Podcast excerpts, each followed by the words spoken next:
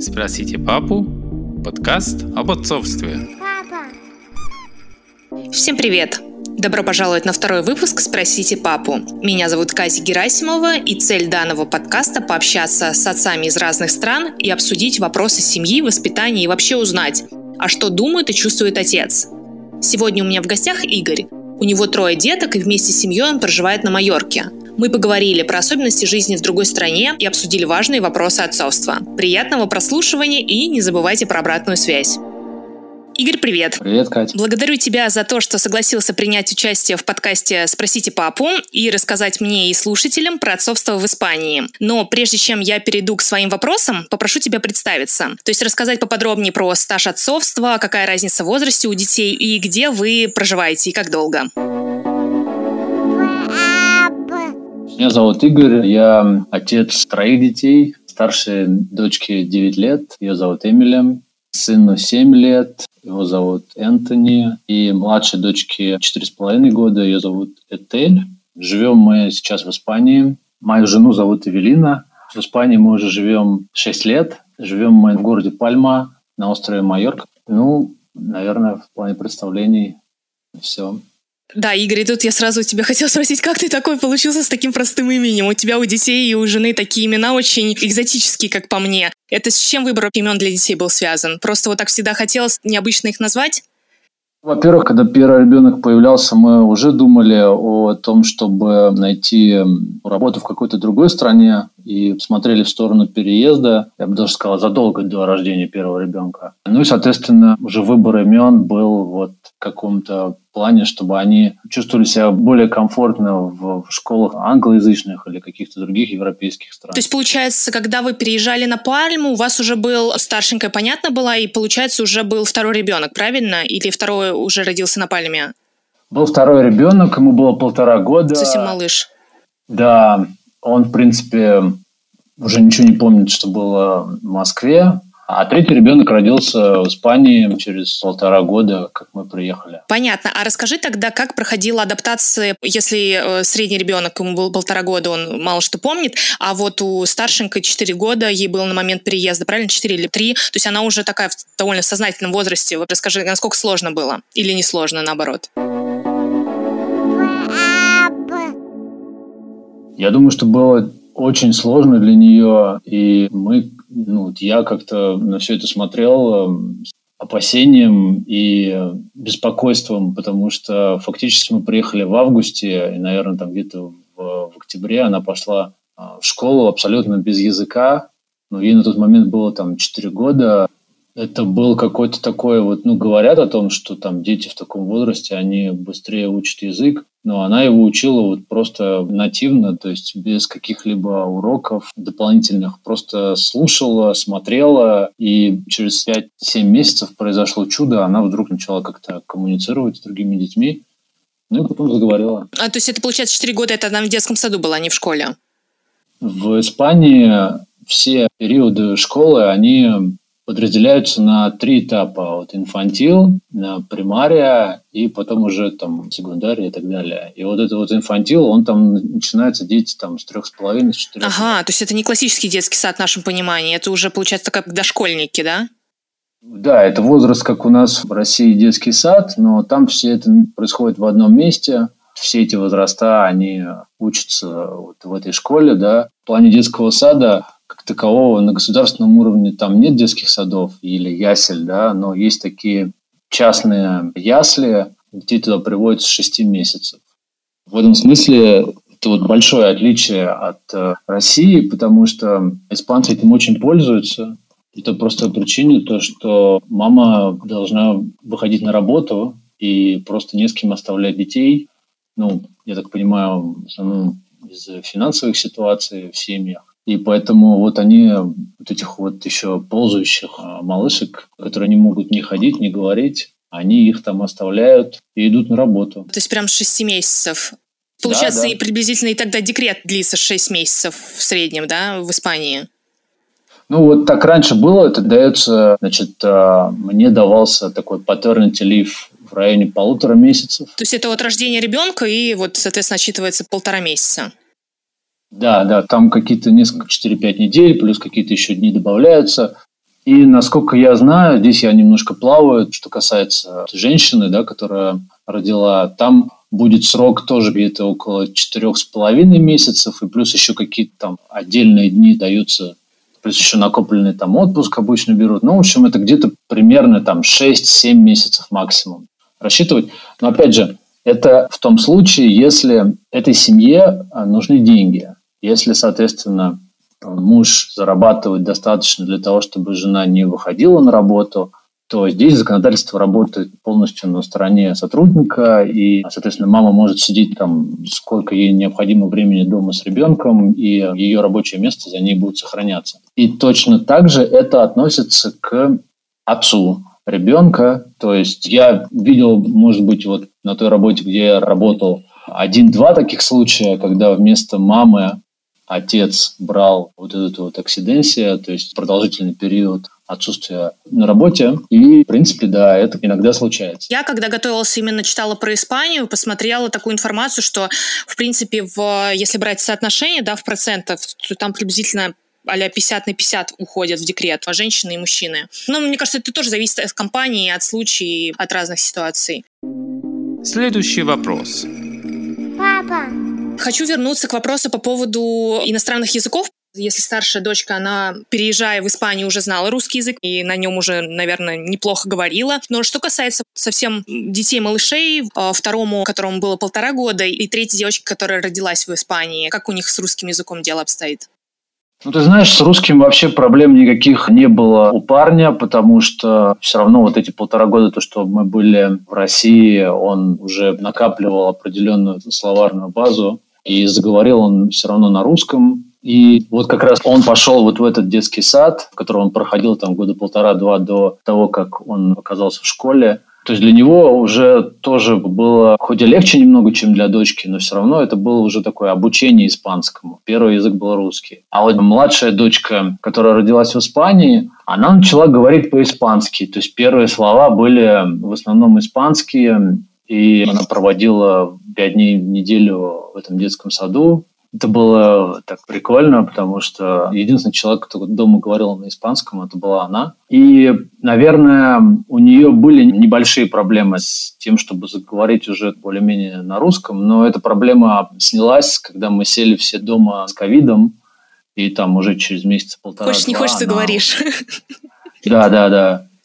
Это вообще был очень такой интересный челлендж, потому что, представь себе, мы сидели безвылазно где-то около трех месяцев. Выходить можно было только одному взрослому в магазин, и то магазин, который только находится рядом с твоим домом. Полицейские ходили по улицам, проверяли – и без э, возможности выйти на улицу мы пятером, ну, как сказать, мы, мы, конечно, были готовы. Э, эти дети, они как бы уже были с нами все это время. Одно дело, когда дети уходят в школу, вечером приходят, все-таки это одна нагрузка. А когда это 24-7, был какой-то определенный момент, когда нам пришлось адаптироваться. Представляю, я живу в квартире, и за стенкой живет э, другая семья, и во время ковида я наконец-то узнала, сколько у них детей, потому что я просто посчитала их по кривкам. Следующий вопрос. Папа. Игорь, у меня к тебе такой вопрос, потому что в любом случае ты родился в России, довольно долго жил в России, и, наверное, у тебя есть знакомые среди русских пап. Можешь сказать, наверное, главное отличие отцовства в России и в Испании, которое вот прям тебя удивило и бросилось в глаза, если такое есть, конечно?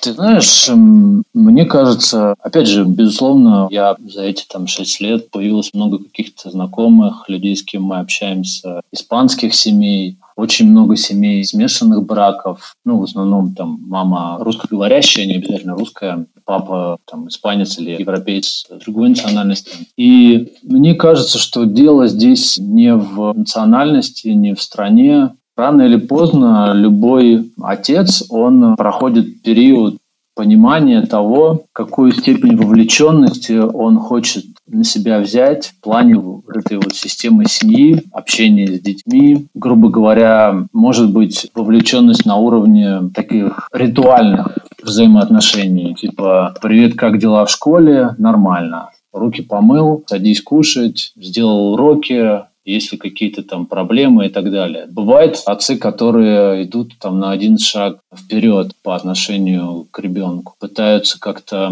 напрячься и придумать какие-то более интересные вопросы, которые могли бы спровоцировать диалог между родителем и ребенком. Когда этот диалог возникает, происходит какое-то взаимодействие, в котором ребенок может больше раскрыться и какая-то связь устанавливается более тесная. А бывают вообще отцы, которые значительно дальше, которые спускаются на уровень детей, придумывают какие-то фантазии, миры, изобретают какие-то такие игровые жизненные ситуации. В этом смысле я видел отцов, по моему мнению, конечно, основное подавляющее большинство – это как раз те самые ритуальные отношения, фасадные отношения, да, можно так их назвать. И здесь я не вижу больших отличий между Россией, Испанией или каким-либо другой страной европейской. Ты себя к какой группе отцов относишь и как ты именно для себя рассматриваешь отцовство?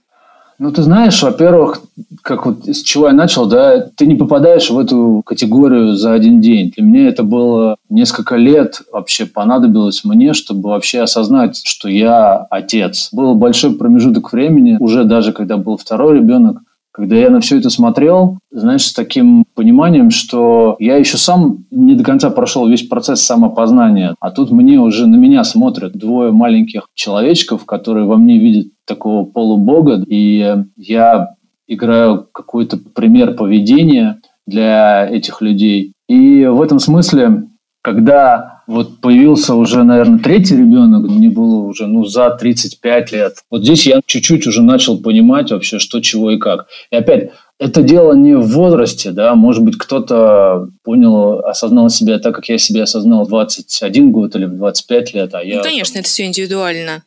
Да, в этом возрасте. Но я пространно, да, и много об этом говорю, потому что действительно это очень такой долгий процесс. И возвращаясь вот к тем самым категориям, которые я сам же и определил, я не думаю, что я отношусь к какой-то одной из этих трех категорий, потому что в этом смысле мне нравится, а, есть такой журналист Маша Гессен, она тоже иммигрантка, она живет в Америке, она публицист, по-моему, Нью-Йорк Таймс. У нее тоже есть дети, и мне понравилось ее определение того, какую роль должны играть родители. То есть, по большому счету, дети в какой-то момент, ну, я не имею в виду там возраст 1, 2, 3 года, а я имею в виду уже, когда там они начинают говорить и что-то понимать, они ничем не отличаются от нас, взрослых. Они многие вещи понимают очень быстро. И мне нравится думать о том, что в общении, в выстраивании взаимоотношений с моими детьми я хочу не ставить никаких тем, которые у нас могли бы быть вне рамок нашего обсуждения. То есть, если я говорю с женой например, там, о политике, то дети могут быть, если они хотят, рядом и слушать эти обсуждения. Если мы говорим, ну, допустим, там, о религии или о философии или о каких-то там вопросах даже образования и воспитания, все эти темы, они вполне доступны да, для возраста уже моих детей, например.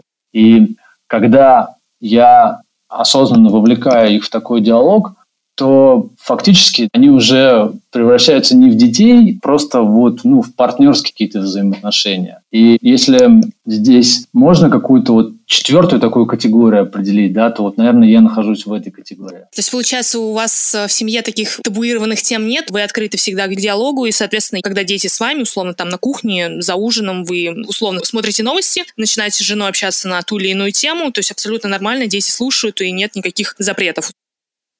Ты знаешь, в идеале да, но опять этого не было всегда.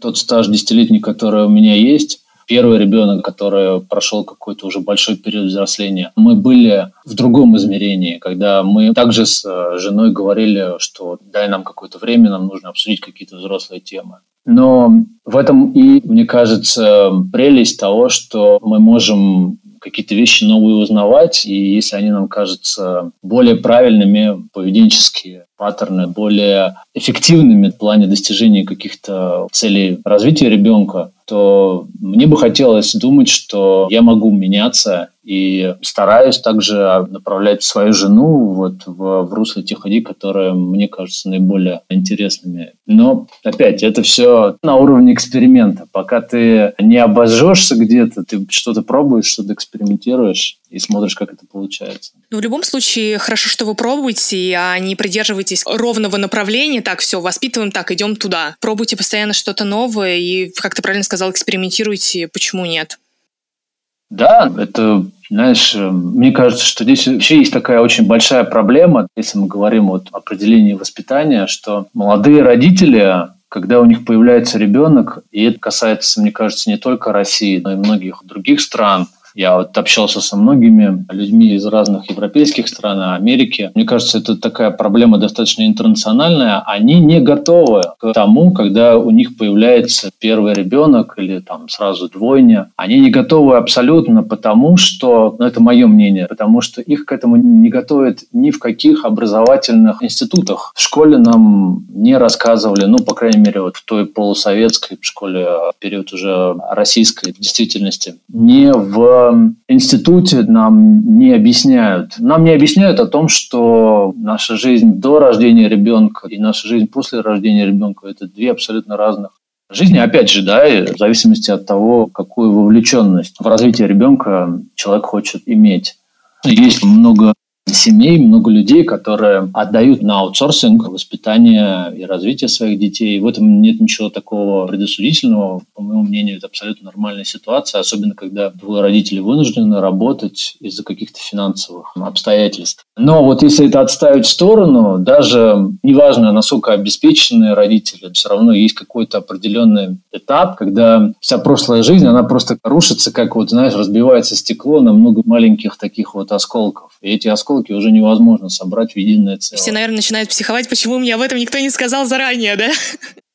Ну, я думаю, что в первый какой-то этап ты даже не пытаешься понять вообще, кто тут прав, кто виноват и, и почему тебе кто-то что-то не сказал. Ты просто не понимаешь вообще, что происходит. То есть ты там перестаешь как-то спать, ребенок, ну, допустим, у нас первая дочка, первые пять месяцев мы вообще не спали. За ночь она могла просыпаться по 10, по 12 раз. И вот какой-то происходит момент, когда ты уже просто теряешь эм, ориентиры. Вот э, об этом, конечно, неплохо было бы знать заранее. Ну, хотя бы чуть-чуть просто понимать, да, что такое в принципе возможно. Я большой сторонник того, чтобы вместо каких-то там предметов, которые, очевидно, в жизни вообще никак не, не используешь, хотя бы там минимальное количество часов выделить на жизнь на то, что происходит в момент, когда молодые родители становятся родителями детей. Ну, на самом деле, я сейчас замечаю такую тенденцию, что вот как раз все меняется и с точки зрения образования, но это, опять же, я бы назвала это таким коммерческим образованием. Кто хочет, тот и платит, тот и идет, а кто не хочет, тот и не идет. Потому что есть в России проект такой, по-моему, называется «Школа современных родителей». Его создала женщина-психолог. Но это все-таки частные тоже случаи, опять же. Кто, кто хочет, ищет, находит, регистрируется, идет. Это не так, что это, знаешь, какая-то общепринятая доступная программа для всех. Безусловно, и я тебе могу сказать, что там ну, 10 лет назад, когда с нами все это начиналось, этот шаг в сторону какого-то чтения каких-то книг по психологии. Вот Гиппенрейтер, она просто была настольной книгой. Помимо этого мы пытались что-то найти просто в интернете, общались непосредственно с детским психологом, есть такие э, специалисты. И э, это очень сильно помогло, это очень сильно дополнило тот гап, отсутствие э, вот этой информации, которую неплохо было бы, наверное, все-таки базово, да, хотя бы минимально давать о том вообще, вообще, что такое ребенок в твоей жизни, как к нему подступиться, как реагировать на тысячу разных проблем, которые возникают в течение буквально одного дня. А уж особенно я не говорю, это в геометрической прогрессии, когда возникает ситуация, когда появляется второй ребенок, и у них них есть разница в возрасте, и начинается все заново еще с большей интересностью, скажем так. Следующий вопрос. Папа, Игорь, предлагаю тогда вернуться к вопросам, связанным, так сказать, образом жизни. Можешь рассказать, как ты обычно проводишь день с детьми, когда вот, допустим, условно твоя жена у нее какие-то дела, и тебе нужно провести время с детьми, и перенял ли ты какие-то привычки, лайфхаки от испанских отцов? Или у тебя какие-то свои есть примеры, как ты проводишь время с детьми и так далее? Такие дни, конечно, случаются. Было даже несколько раз, когда был какой-то продолжительный период, там, 4-5 дней. Я здесь, в отличие от... Мне проще, потому что, в отличие от своей жены, когда дети находятся со мной, у нас есть некоторый такой момент дисциплины. Я стараюсь, что с утра, особенно это было важно установить какие-то небольшие такие вот мягкие ограничения, когда был этот продолжительный период ковида. То есть с утра мы стараемся чем-то позаниматься умственным, интеллектуальным, Соответственно, не мы, а они занимаются. Там кто-то читает, читает на русском, читает на испанском. Кто постарше, уже какие-то там есть школьные предметы. Кто-то рисует. Сейчас у меня сын шахматами увлекается. Периодически какая-то такая череда подходит ко мне, там что-то не получается, что-то там объяснить. А особенно, что касается чтения, часто бывает просто не понимает, что слово значит, когда ты не в среде находишься, читаешь что-то по-русски.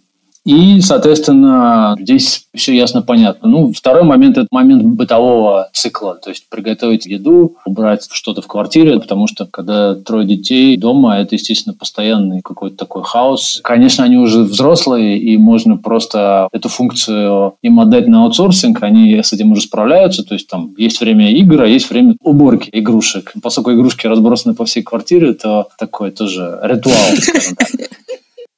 Ну и, соответственно, если это несколько месяцев лета, то полдня можно посвятить поездке на пляж. Конечно, такое мы вдвоем едем с женой, это достаточно ну, нормально. А если это один, я когда с ними езжу, это очень редко бывает. Я стараюсь все это делать, когда я остаюсь с детьми один, очень близко к дому, дабы избежать каких-то ненужных рисков. Но, тем не менее, тоже несколько раз ездил. Я просто очень от этого всего устаю. На пляж нужно всех потом, ну, во-первых, следить Вода – это самое опасное место, где ребенок может находиться, и за секунду может произойти что-то, что не должно произойти. Ну и вся логистика, она тоже отнимает силы. И у нас такое есть правило, что по выходным вечером мы им разрешаем, кто хочет какие-то мультики смотрит, кто хочет видеоигры А играет. в течение недели они не смотрят у тебя телевизор?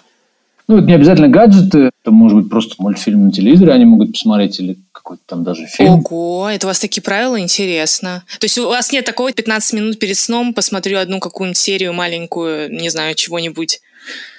В течение учебного года такого нет. На самом деле, на это просто по тем всем мероприятиям, которые внутри дня у них есть, к вечеру не хватает никакого времени, потому что после школы у них у всех разные кружки, у кого-то футбол, у кого-то балет, у кого-то что-то еще. Вечером они уже просто приезжают, и остается время на то, чтобы что-то покушать, какие-то вещи свои поделать, чуть-чуть поиграть, и уже все, пора бежать спать, потому что завтра рано вставать в школу, поэтому... И опять же, с пониманием того, что не хочется удовольствие медийное делать какой-то рутиной, пока у нас такие правила работают. Здорово. Все семьи, с которыми я общаюсь, которых я знаю, дети уже в таком возрасте серии 3-4 года, которым уже можно, по идее, дать в руки гаджеты, они включают какой-нибудь мультик. То есть это вот частая практика. А вот так, чтобы дети смотрели мультики или там играли в видеоигры только, ну, условно, в каникулы, и не тянулись, и не просили, и не плакали о том, что, блин, дайте, дайте, дайте, хоть на 15 минут, это круто, интересно.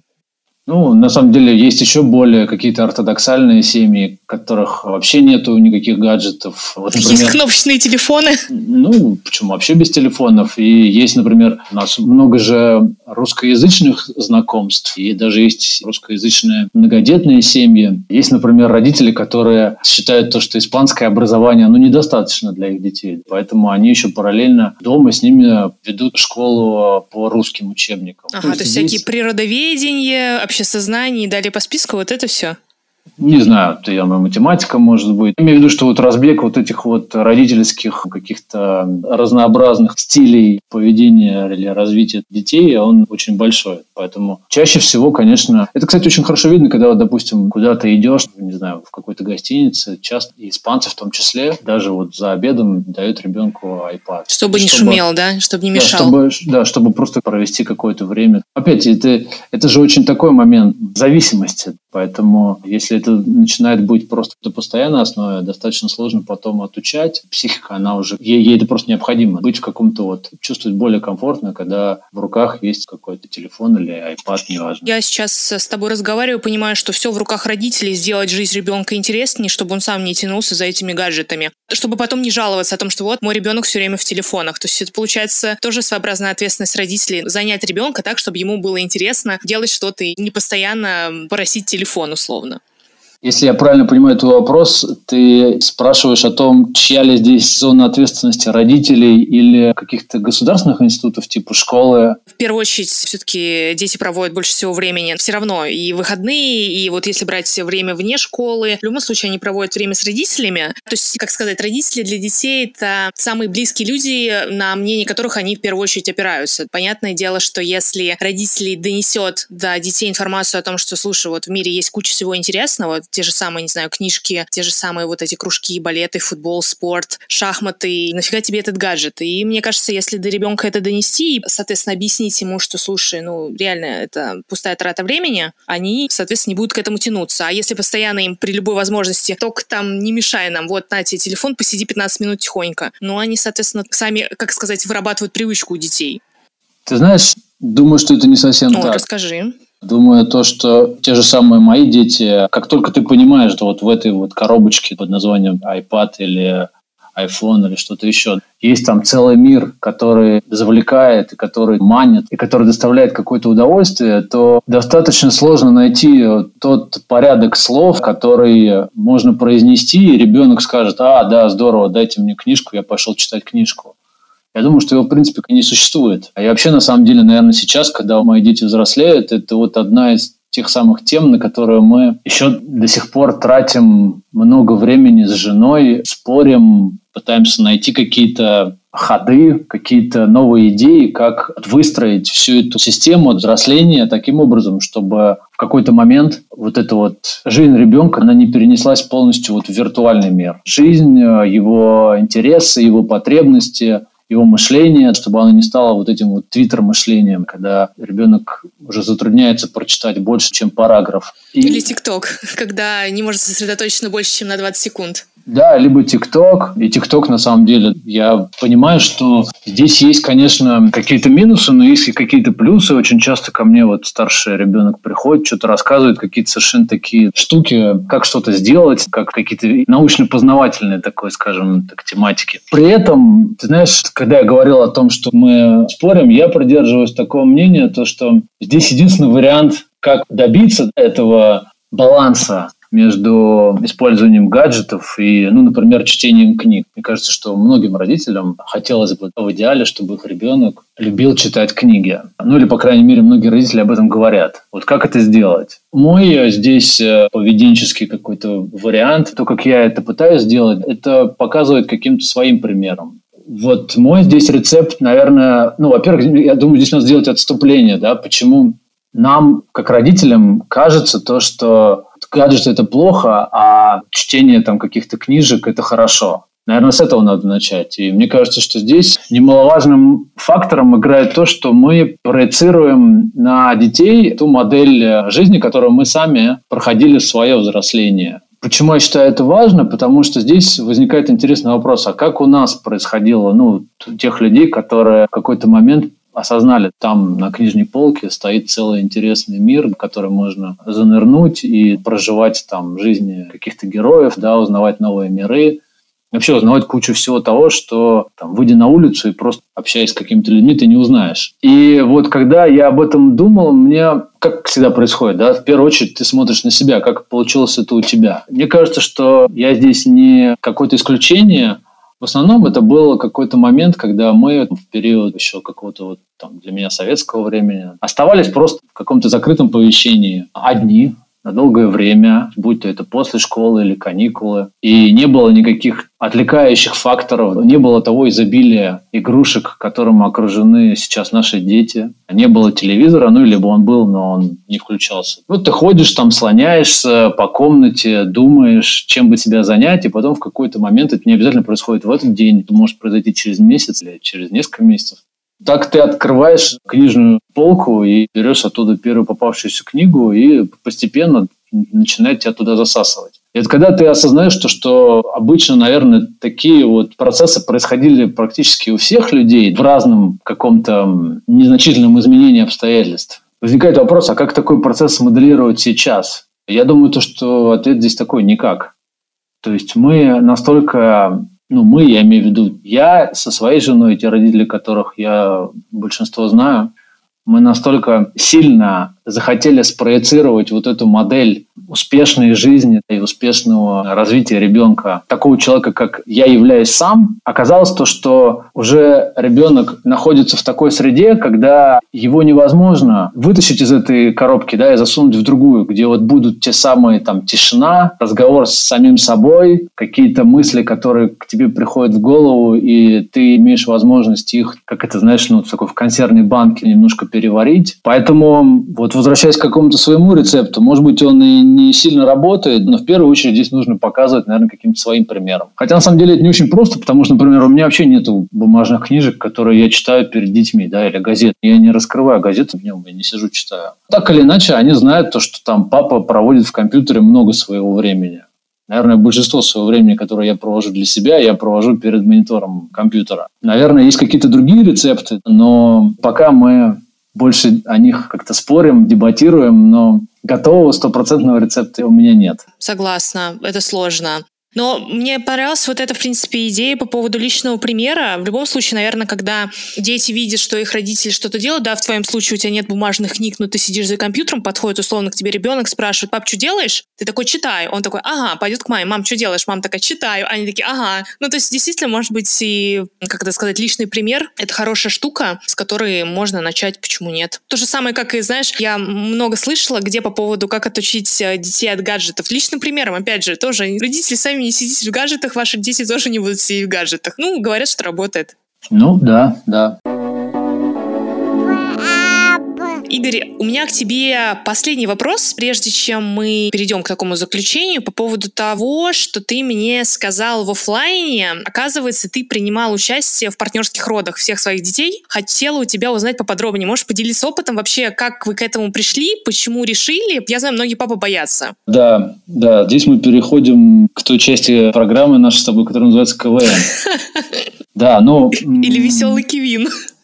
Да, да. Значит, я был, да, на всех родах. Наверное, знаешь, как я был на двух родах. На первые роды, по-моему, меня не пустили, поскольку мы это делали по вот такой социальной, бюджетной программе. На вторых родах я был, и как это было? Ну, это было так, что тебя одевают в такую специальную одежду, полностью выдают тебе такую робу синюю. Я прям запомнил такой чепчик. И ты идешь э, в отделение родильное, где есть несколько комнат. В основном первый мой такой experience, я говорю про роды, которые были в Москве, а второй уже вот то, что было в Испании. Да, мы и, потом сравним. Да, и потом вот в этом родильном отделении есть несколько комнат, ты в основном слышишь такие периодические крики из этих комнат, ты заходишь в ту комнату, где лежит твоя жена, те роды, вторые роды, на которых я был, они проходили достаточно быстро. То есть это было где-то, наверное, около часа. Ну и когда все началось, как-то я тоже, я уже не помню всех там до минуты деталей, но я, наверное, я зашел, я выходил и потом зашел еще раз. И когда я все это увидел, я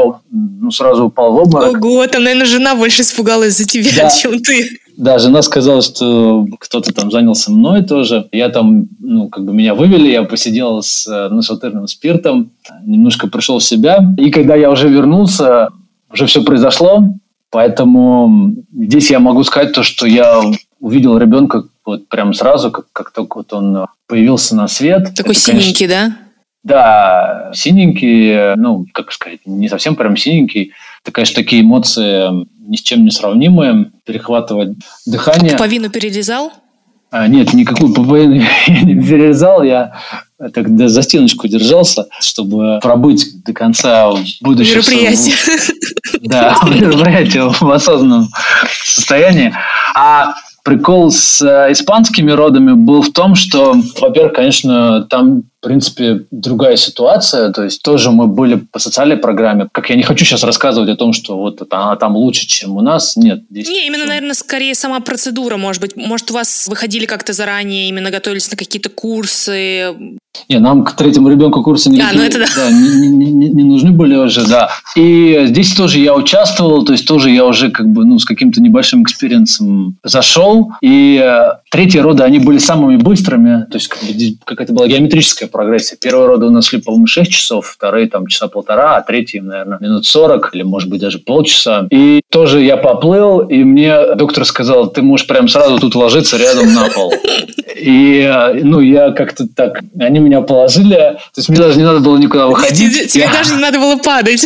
Да, я полежал чуть-чуть, потом, значит, они мне тоже дали подышать спиртику, я встал, и вот там процесс, я был полностью в комнате, здесь я не знаю, что добавить, это все то, что я сказал, да, какие-то такие эмоции непередаваемые. Слушай, ну это прям очень, мне кажется, смело, и это такая прям, ну ты, наверное, внутри с собой так гордился, потому что, ну не каждый отец сможет вот так пойти, и, честно, я вот у кого не спрашивала, слушай, вот у тебя есть возможность участвовать в партнерских родах, пойдешь? И мне отвечают, блин, ну не, ну что там буду делать, мешаться. Вот почему-то у многих отцов именно вот это возникает первая ассоциация, что я там буду мешаться что я там буду стоять? Но на самом деле это же не про мешание кому-то, это же именно про то, чтобы пережить процесс вместе со своей женщиной. Не, во-первых, особой гордости я здесь никакой не испытываю, потому что как бы несопоставимые затраты эмоциональные мои с теми физическими затратами и эмоциональными, которые испытывает моя жена. И я думаю, что здесь вообще как бы не сравнится ни с чем. Я вообще не понимаю, как это вообще все можно пережить. То, что ну, у меня есть какие-то свои там проблемы по здоровью, когда там ты какой-то испытываешь дискомфорт со своим телом, но здесь это просто совершенно несравнимые вещи. Зачем туда идут отцы? Э, ну, вообще, какая функция, что ты там присутствуешь? Мне кажется, это именно как раз тот период, когда вот женщина лежит или девушка в палате, обычно одна, да, или там бывает ситуация, когда несколько, неважно. И никакие врачи, никакие медсестры там рядом с ней не стоят. Ну, брошена, она... по сути, да. 70-80% времени проводит одна, и между схватками она просто лежит, смотрит там в потолок, и сейчас, может быть, дает какой-то там телефон, можно пользоваться. Но вот в этот момент как раз ты нужен. Поддержка. Это большой промежуток времени, когда поддержать за руку, поговорить, отвлечь на какие-то темы. Вот, вот это. Ну, в любом случае, это очень... Не каждый на это пойдет, и это на самом деле очень здорово, что ты все время старался присутствовать и хоть на какой-то процент стараться вместе с ней пережить это. Потому что, ну, это здорово. Ну, тем более, особенно, когда ты видишь, вот как появляется вот этот человечек, это вообще, мне кажется, впечатление реально на всю жизнь и несравнимое ни с чем. Да, да, безусловно. Игорь, спасибо тебе. У меня закончились, в принципе, вопросы. Вместо заключения я хотела бы тебя попросить. Ты назвал, на самом деле, очень много инсайтов разных, очень интересных деталей, информации вообще просто для рефлексии на то, чтобы подумать. Но если могу тебя попросить назвать такой главный инсайт, который ты понял, будучи отцом.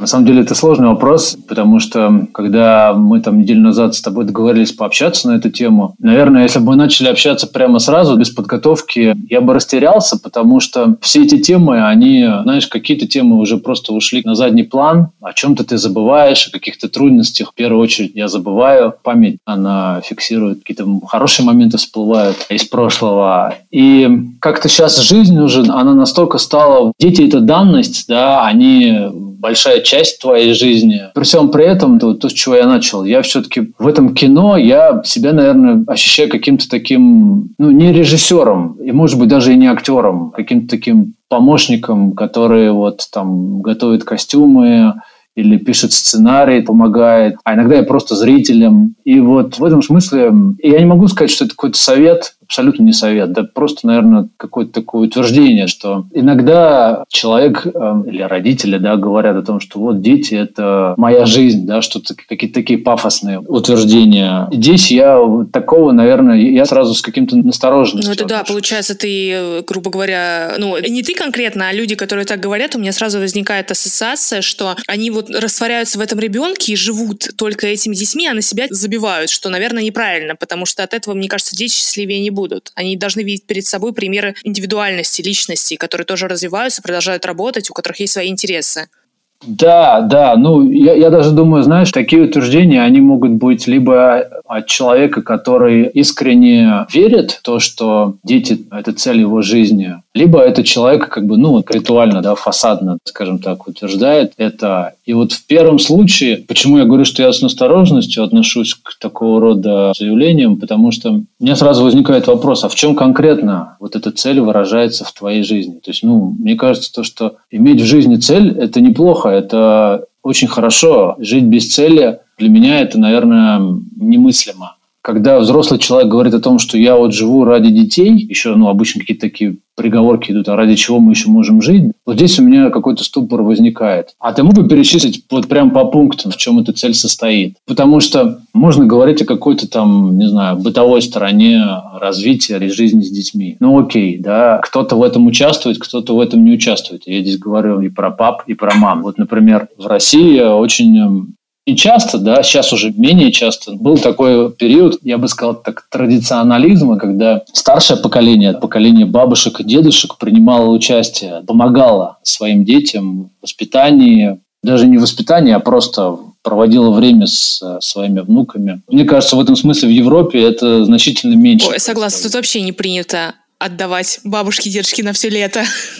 Да, да, это не принято, и я думаю, что и в России сейчас вот поколение меняется, и это тоже тенденция будет именно идти вот в эту сторону. Особенно тогда, когда, ну, я думаю, это тоже какие-то взаимосвязанные факторы, когда люди становятся родителями в более взрослом возрасте. И, соответственно, этот гап увеличивается по отношению к э, бабушкам и дедушкам. Вот в этом смысле, если этой помощи нет, то, конечно, какая-то часть жизни происходит, и нет аутсорсинга, да, нет там няни, ты не можешь себе позволить, или ты не хочешь ее себе позволить, как в нашем случае был какой-то промежуток времени, когда мы не могли этого позволить. Когда мы могли, мы приняли решение, что уже прошел тот самый тяжелый период развития и взросления детей, и мы уже можем справляться сами. И в этом смысле есть вот эта бытовая составляющая, но она не может быть целью, согласись. Ну, поменял я за свою жизнь там несколько тысяч памперсов, и что, это цель? Слушай, ну в основном вот э, у этих родителей, как мне кажется, с кем я общалась здесь и в России, те родители, которые ставят целью воспитание, ставят целью детей и так далее, чаще всего у меня создается такое впечатление, что это не реализация собственных амбиций. Типа, я хочу, чтобы мой ребенок поступил в самый лучший вуз, я хочу, чтобы мой ребенок, не знаю, условно, занимался профессиональным спортом, то есть что-то вот такое именно... Честно, вот в этой фразе я часто слышу какие-то личные амбиции, которые не реализовались по той или иной причине. Что ты думаешь? Согласен, нет?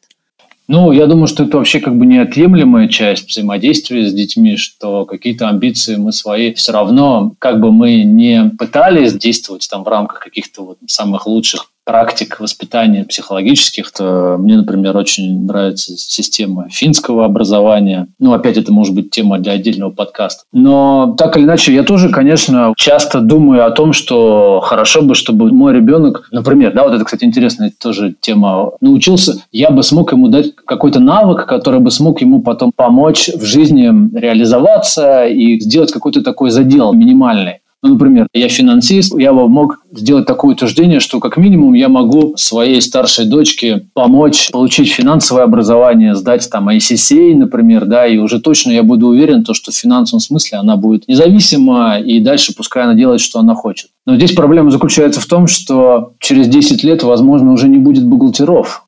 И мой навык, которым я мог бы ей передать, он станет просто, ну, так сказать, ненужным.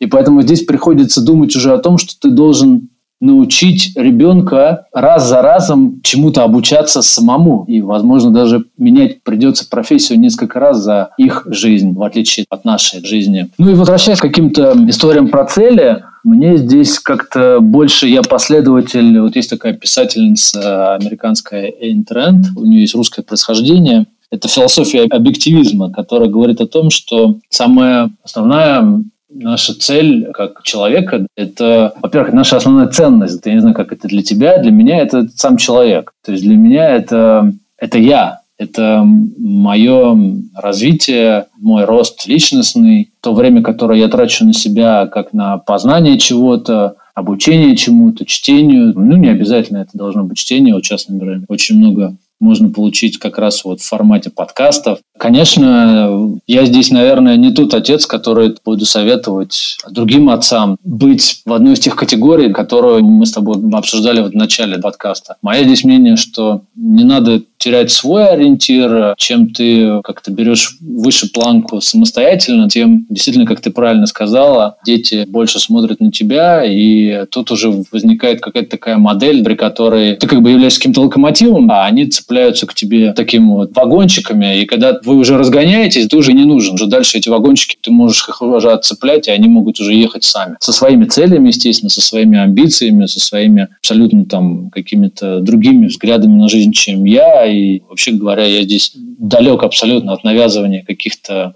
профессий, э, увлечений, интересов. Здесь у меня каждый ребенок делает то, что он хочет, и я этому очень рад. Супер, супер. И мне, знаешь, кажется, что самое главное, будучи родителями, неважно, отцом, матерью, просто показать возможности детям, условно устроить дни открытых дверей в профессии, в спорт, в разные хобби и так далее, и уже сам ребенок в состоянии будет выбрать, что ему нравится, а не так, что так, все, я хочу, чтобы ты занимался, не знаю, условно, теннисом, потому что теннис — это круто.